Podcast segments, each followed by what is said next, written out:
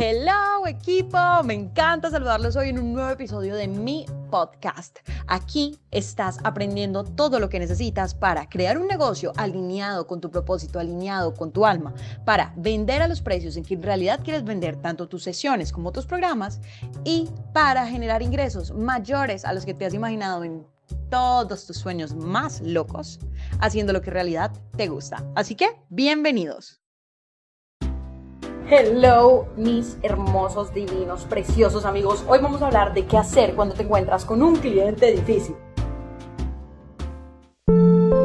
Esto nos pasa absolutamente a todos dentro de nuestro proceso y tienes que saber qué hacer cuando te encuentras con este tipo de personas. Primero, para evitar los clientes difíciles, la clave es que tú escojas con quién trabajas.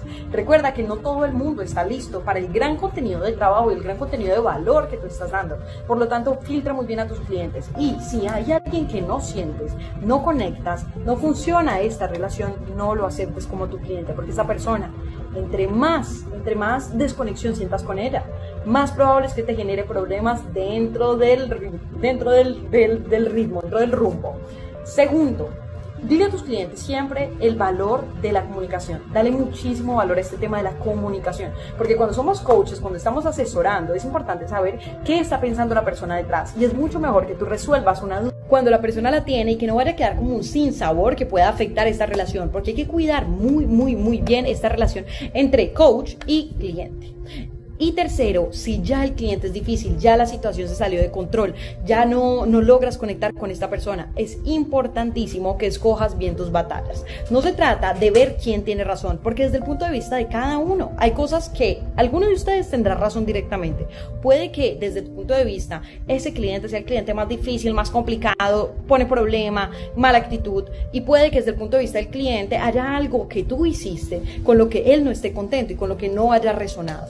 Por eso, esto, escoge bien tus batallas y no entres en una batalla de egos, en el tema de yo tengo razón, tú tienes razón, eso no es lo importante. Lo importante es que cuides esa relación y que si el cliente de verdad está sobrepasando los límites de lo que tú consideras como aceptable, simplemente le des opción de dejar de trabajar contigo de manera que no te veas tú afectado.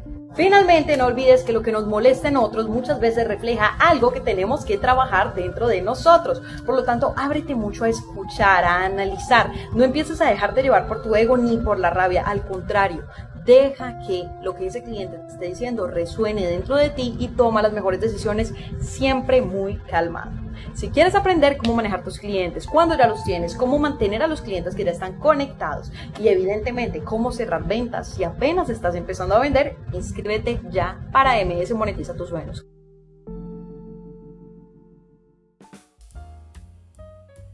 Sé que este contenido te va a ser muy útil, pero sobre todo si lo aplicas. Recuerda, no se trata solo de escuchar, sino de poner en práctica todo lo que estás aprendiendo. Y si tú quieres llegar a tu negocio al siguiente nivel, Vivir 100% de tu pasión, con la libertad de no preocuparte nunca más por las finanzas, sino que tus ventas se den fácil y naturalmente y tú te sientas alineado con tu negocio y al mismo tiempo logres vender tanto tu oferta de sesiones privadas como tu oferta de cursos online y tu oferta de cursos en grupo y si aún no los tienes, desarrollarlos o si ya los tienes, perfeccionarlos, MS Monetiza tus sueños es para ti. Haz clic en el link que aparece en la sección de notas de este podcast y utiliza el código o el cupón podcast para que tengas tu descuento exclusivo por hacer parte de esta comunidad.